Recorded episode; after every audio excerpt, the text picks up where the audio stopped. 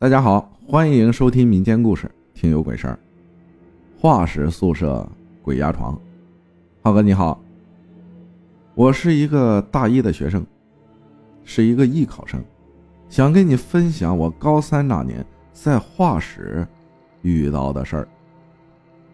我高三那年在画室的一个宿舍，经常被鬼压床，我两个舍友也一样。这是我人生中第一次被鬼压床。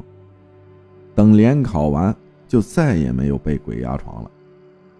我们宿舍的几个人，都有些奇奇怪怪的事儿。鬼压床那种感觉，先是脑子嗡一下、嗡一下子的响，再就是一直嗡，一直嗡下去的时候就已经动不了了，而且还会出现幻听。在学校宿舍就这样，在家就没事就在那个宿舍。而且我经常在这儿做噩梦，还有一个经常被鬼压床的叫东，他也做噩梦。他梦见有一天晚上，一个女的进了我们的卫生间，他半夜当场就叫了起来。当时有一个战斗民族的孩子还在干。王者荣耀，连叫了几声“东东”，你咋了？又做噩梦了？这时东才反应过来，醒了。我睡得太死就没醒。从此以后，我们只要上厕所，必须就有人陪。而我做的一个噩梦被鬼压床，是我和舍友在我们宿舍聚餐，梦见当时他们去买酒和菜了，我自己在宿舍。当他们回来时，带了一个女生。舍友说刚认识的，一块喝点带着女生就进了门。宿舍小，门正好对着窗户，窗户很大，而且是晚上，窗户玻璃能反射镜像。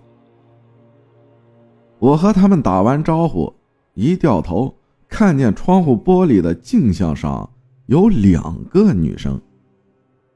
我又回头一看，明明是一个，我当即破口大骂起来。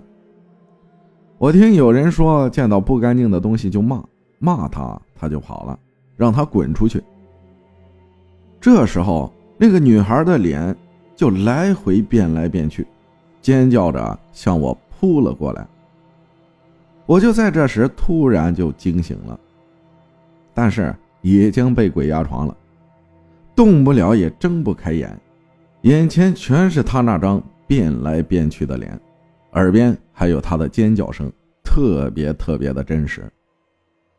后来我的嗓子发出呜呜的声音，由于我多次被鬼压床，舍友们都知道，临床的也知道我被鬼压床了，就急忙推醒了我。他一动我，我就能动了，当时把我吓坏了。后来啊。我就拿了一块钱，把伟人的头像折出来，拿胶布贴在了窗户玻璃上，我感觉可以镇住他的。还有一个人半夜说梦话，半夜梦游。刚开始啊，我们都不知道他梦游。有一天半夜，我和对床都没睡，聊天他突然坐了起来，迅速下了床。我们很懵逼啊，问他干嘛呀？他说喝水。直接拿起杯子就开始喝水。后来有一天早上，他说：“谁他妈晚上老是偷喝我的水啊？